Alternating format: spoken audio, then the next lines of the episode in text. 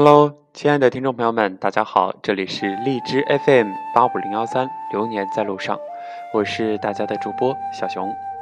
在咱们生活当中，现代人经常会发出这样的感慨或者是感叹：“我给您跪了，我真是跪了。”多数的时候呢，表达的是一种无奈，或者是没有办法，只能这样。今天呢，我们的主题就是这个字“跪”。说到贵，正在收听节目的您，会想到哪些东西呢？先跟大家分享几则发生过的新闻事件吧。有些事情的发展或者是发生是情非所愿的，当双方处于矛盾的角斗场，迫使他人下跪，已经成为人们羞辱对手的手段。二零一一年，苏州两名年轻男子无意地撞死了人家的宠物狗。被狗的主人不下跪就给五千元的声讨之下，两名男子对死狗下跪了一个小时，赔礼道歉赔罪，心中的屈辱难以言表。二零一一年的时候，在湖北有一位母亲谢三秀，为了拯救患眼癌的宝宝，通过网络炒作，在广州的街头跪行千米求药费。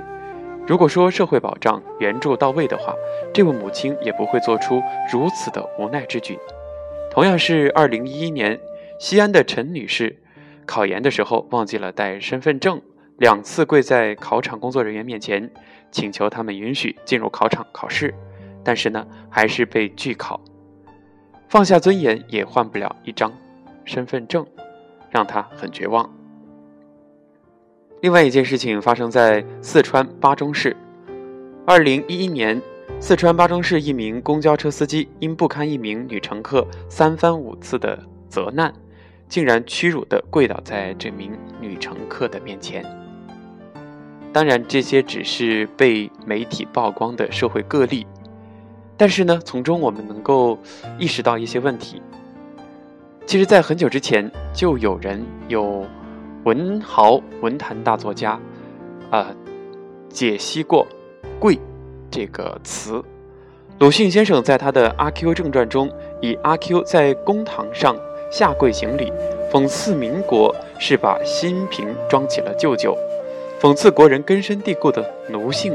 对于当今盛行的下跪事件，有人称，不知鲁迅。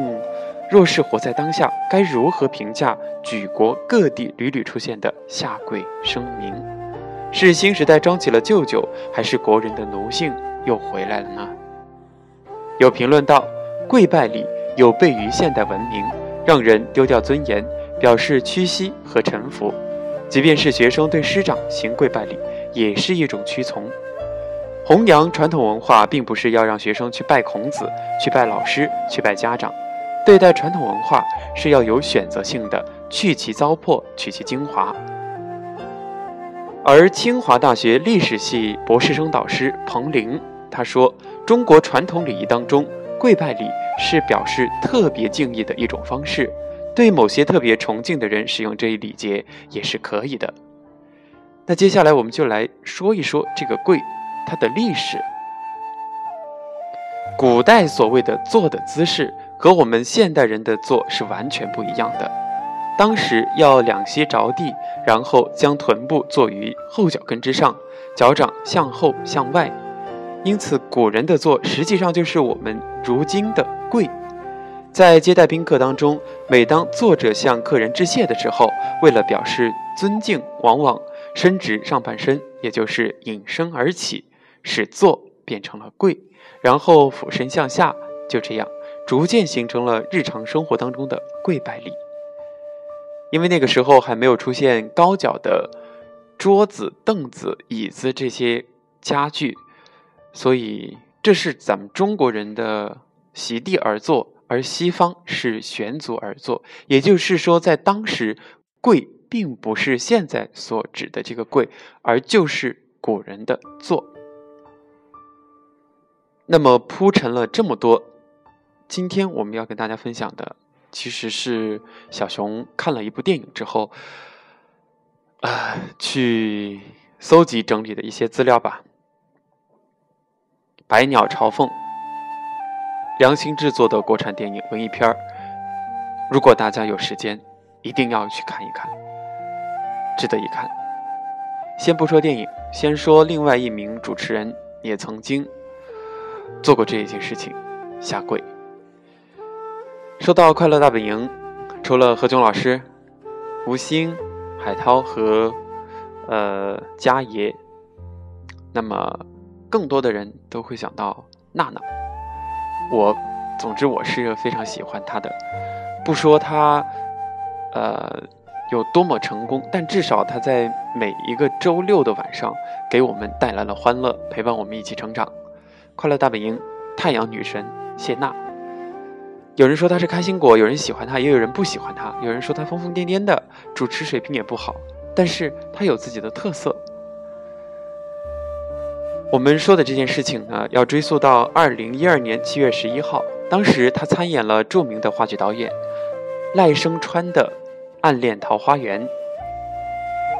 这部剧原定于一二年七月十一号晚上七点半就在河南艺术中心上演，但是我们都知道。中国的这个交通啊，不仅公交堵、私家车堵，呃，火车会晚点，连飞机也会延误航班。由于主演谢娜乘坐的从北京到郑州的飞机延误了，谢娜在晚上十点才赶到河南艺术中心，七点半到十点，将近三个多小时。谢娜期间多次隔空向郑州的观众进行道歉。十点零五分，《暗恋桃花源》才正式开演。他在微博当中就说了，演出结束之后要用下跪的方式向喜欢他、一直留在原地守候等待的这些观众致歉致谢，而他也真的在结束之后扑通跪到台上。这件事情当时有媒体有媒体解读说，这种方式太作了，或者是在秀。但是以我的立场和我的看法，我觉得这是。一种态度，这是一种真挚。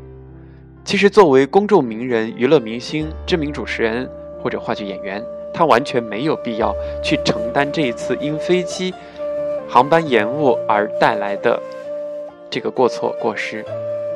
但是，他觉得作为当事人，还是应该以一种方式，但是为了表达真诚的歉意。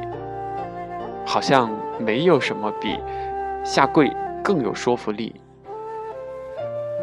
大家也接受了，也原谅他了。其实换位思考，也许我们还做不到，做不到去给人家下跪。中国有句古话叫“跪天跪地跪父母，男儿膝下有黄金”。总之是不是特殊场合肯定是不会跪的。这是关于娜娜。那么。接下来我们就要说今天真正的，啊，这个事件，也就是《百鸟朝凤》第四代导演吴天明的遗作《百鸟朝凤》，自五月六号上映以来，收获了豆瓣评分八点四的高分，真的很高。但是高口碑并没有带来高排片，《百鸟朝凤》每日百分之一左右的排片，与同期上映的《美国队长三》的近六成的排片相比的话，可以说是微不足道。五月十二号晚上八点，方丽，也就是下跪的这个当事人，在自己的微博上直播了《百鸟朝凤》这部片子的辛酸和感悟。说到动情之处，头发发白，年近花甲的方丽双膝跪地磕头，含泪祈求影院为这位已故的优秀导演增加最后一部作品的排片量。人的一生要是只为钱而活，那多单调。人的一生总要有一次骄傲，有一次任性吧。方丽的一跪，也许是作为电影人的他积蓄许久的情绪的爆发。在文艺片的普遍遭受市场经济规律的碾压，电影高口碑与高票房相悖、畸形发展的情况之下，跪与呐喊。也许是以方丽为代表的电影人，为拯救他们心中的高水平电影所能够采取的唯一的方式了吧？这一跪跪出了在市场经济规则的碾压下，一代电影人的不屈与微弱的反抗。在中国电影市场，我们已经习惯了口碑与票房逆向增长的畸形现象，《闯入者》《师傅》《念念》《绣春刀》等等这些高口碑低票房电影，都无一例外的在排片上充当了炮灰。虽然片子很好，但是没有每次别的电影排个五六场播放，它就一场。二零一三年六月八号，凭借好口碑斩获台湾金马奖和釜山国际电影节观众奖的励志电影《逆光飞翔》，在内地的排片量最低的时候仅为百分之一点六九，远远低于差评不断的《富春山居图》的接近百分之四十的排片量。前者八百多万的票房也被后者以近三亿的票房碾压。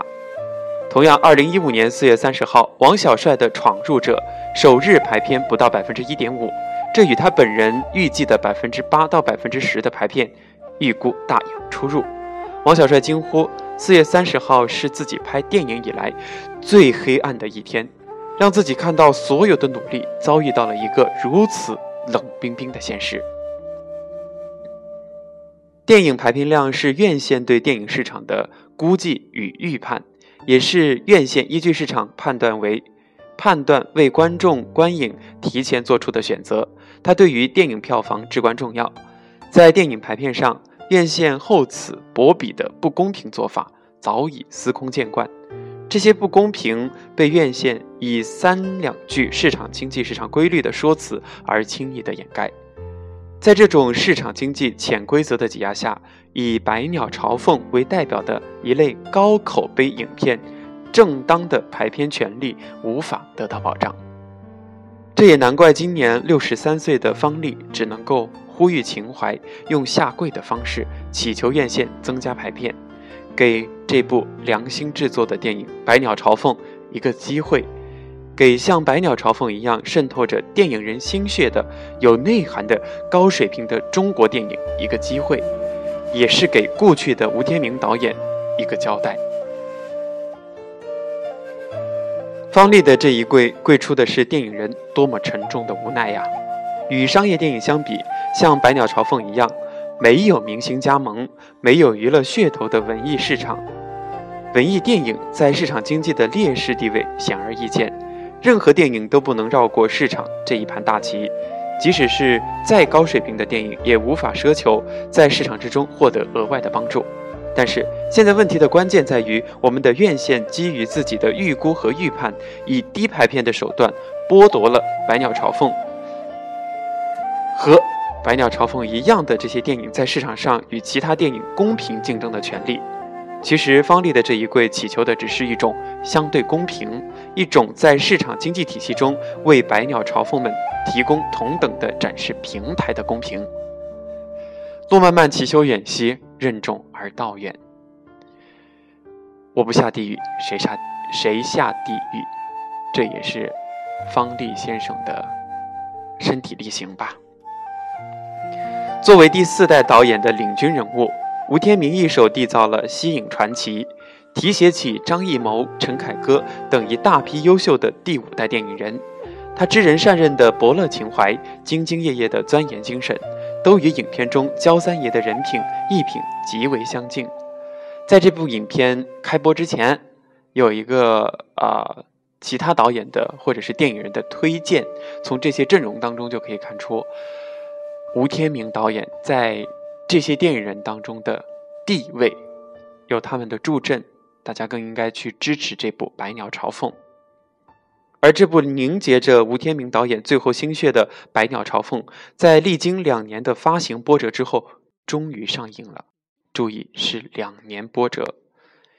可是呢，不巧的却是与漫威制作的《美国队长三：狭路相逢》，这也正与片中唢呐班对杨。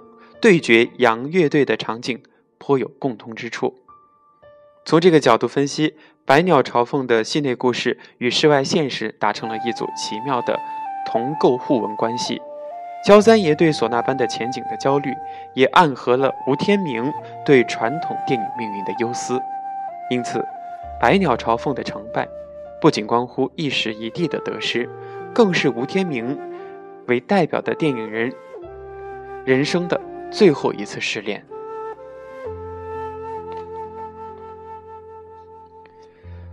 也就是这一次，《百鸟朝凤》虽然口碑尚好，但是并没有为数众多的影坛大腕前来保驾护航，却终究在超级英雄的视觉奇观中输了阵势。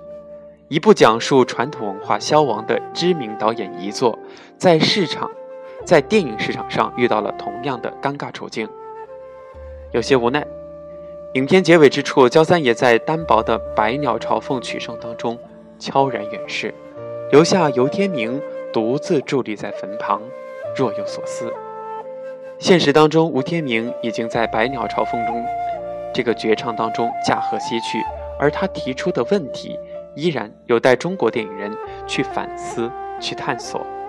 或许构建一个发行渠道多元、院线划分明确、兼容并包的电影市场。要胜过大腕站台以及跪求排片的短线营销。传承是焦三爷的本心，亦是吴天明导演的本心。传的是技艺，承的是使命。代代相传的东西不能断送在自己手里。方力先生会为了好的电影而跪求排片机会。也就像是焦三爷为了替天明撑场，不惜吹到血溅唢呐。据了解，当时舞蹈在创作这部作品的时候已是接近古稀之年，七十多岁了。剧本改了很多稿，他都不太满意，甚至闭关一个半月逐字修改，经常会改到痛哭流涕，真的是血泪之作。二零一四年三月，就在《百鸟朝凤》完成制作一个月之后。吴天明导演离世，这部匠心之作也就成为了大师绝唱。靠着下跪，《百鸟朝凤》是成功了，但远不是文艺片小众片的成功。而且以后每个小众片，如果说为了求排片，再玩诸如下跪、磕头，或者是更加升级版本的广告手段，这画面也不太能接受。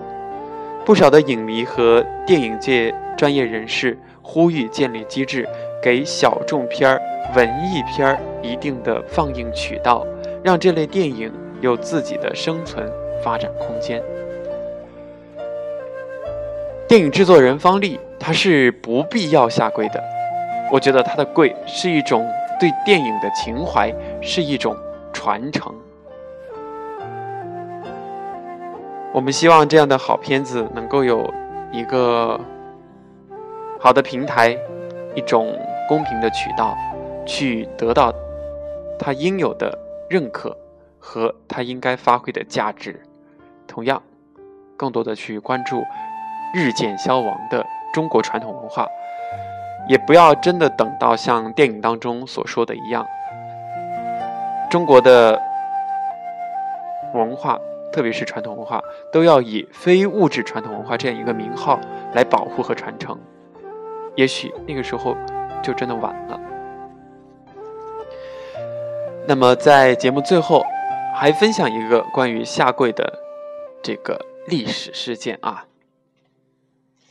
叫做华沙之跪。不知道大家有没有提前之前有听说过或者是了解过这个事情啊？最后，我们一起走进华沙之柜。华沙之柜发生在一九七零年十二月七号，指的是西德总理伯兰特在华沙犹太隔离区起义纪念碑前跪下一事。当天，西德与波兰签订了华沙条约。伯兰特在纪念碑前敬献花圈之后，突然自发的下跪，并且为在纳粹德国侵略期间被杀害的死难者。进行默哀。事情是这样的：二战期间，一支德国党卫队化妆成波兰军人，在波德边境上制造了一起所谓的波军袭击德国事件。随后，德国电视台马上播放希特勒的讲话。希特勒声称德国受到了波兰的侵略，并以此为借口，正式向德军下发了进军波兰的命令。也就是他自己一手策划的这个阴谋。好，我们回到当天的这个事情上，伯兰特将花圈敬献在纪念碑前，他直立起身体，肃立在无声的石像之前。就在他垂手致意的那个瞬间，他的双膝却弯了下去，跪在了冰冷的石阶上。他的表情是凝重的，他看到了什么？也许他觉得他面对的是成千上万死难者的尸骨，也许他看到了。当年希特勒上台后，二十岁的他远走他乡，登上的那艘驶向挪威的船——独立船头。他曾立志，是与纳粹法西斯不共戴天，战斗到底。他没有能在战场上与纳粹战斗，却要同纳粹遗留下来的仇恨进行抗争。这位五十七岁的反法西斯老战士跪立在纪念碑前了，他的随同人员惊呆了。这个出乎意料的未在日程安排当中的举动，让他们一时手足无措，而周围的波兰官员和民众，却被这突如其来的壮举深深的震撼了。一时呆愣住的各国记者们，在短暂的愕然之后，纷纷举起相机，闪光灯亮成一片。一位跪立在冰冷石阶上的德国总理形象，随即传遍了世界的各个角落。成为二战之后世界上意义重大的瞬间定格，在所有爱好和平的人民心中，激起了强烈的、恒久的震荡。从此，在深深受过德国纳粹铁蹄蹂躏的东欧人民心中，德国人不再是青面冷血、杀人不眨眼的纳粹屠夫，在他们心中，从此便会，而且永远还会跪立着一个德国人。那是真心为自己民族赎罪、真诚的向被曾奴役的国家请求重归于好的一位德国总理。以上就是划时代意义的华沙之跪。所谓精诚所至，金石为开，大丈夫，心怀家国，心怀天下。勃兰特总理做到了。这一跪，是民族情结。难能可贵。同样的啊，虽然我是真不太喜欢日本，就对南京大屠杀这段中华民族悲痛的历史记忆来说，我们需要铭记，警示后人珍爱和平。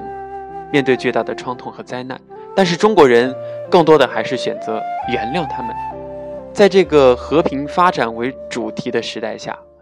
但是我们希望更希望看到的是，日本人能够正视历史，而不是去扭曲或者是回避南京大屠杀。每次听到新闻报道相关的什么参拜靖国神社，你有自己的军国主义不反对，那是你的国家民族文化。但是你曾经犯过的错，你曾经对其他国家、其他民族造成的伤害，这是已然发生的，它就是创痛。如果你再去曲解，再去不承认，就是往伤伤口上撒盐，这样的民族，真的不是好民族。可能我的观点比较的激进、偏激，但这是我的感受。当然，每个人有每个人不同的理解和观点看法。一千个读者，一千个哈姆雷特嘛。好了。这里是荔枝 FM 八五零幺三，流年在路上，感谢大家收听，我是小熊，咱们下期节目再见。